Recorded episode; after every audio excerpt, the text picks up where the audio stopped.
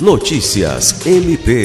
O Ministério Público do Estado do Acre iniciou nesta quinta-feira 1 os atendimentos do programa MP na comunidade, na abertura da Expo Acre Juruá 2022 em Cruzeiro do Sul. O órgão estará presente até domingo, dia 4, última noite de evento. No estande do MPAC estão sendo oferecidos serviços do Centro de Atendimento ao Cidadão, Centro de Atendimento à Vítima, Núcleo de Apoio e Atendimento Psicossocial, Ouvidoria Geral, além de ações de fiscalização e orientação jurídica.